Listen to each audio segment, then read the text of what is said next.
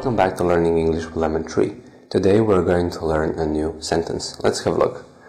Look at those black clouds. It's going to rain. Look at those black clouds. It's going to rain. Look at those black clouds. It's going to rain. Look at those black clouds. It's going to rain. Here we use the phrase be going to to express predictions about future and those predictions are made or based upon what you can see now. So at the moment of speaking, you see something and you make a prediction about future. Wow, look at those black clouds. It's going to rain. Look at those black clouds. It's going to rain. Thank you for watching. See you in the next video.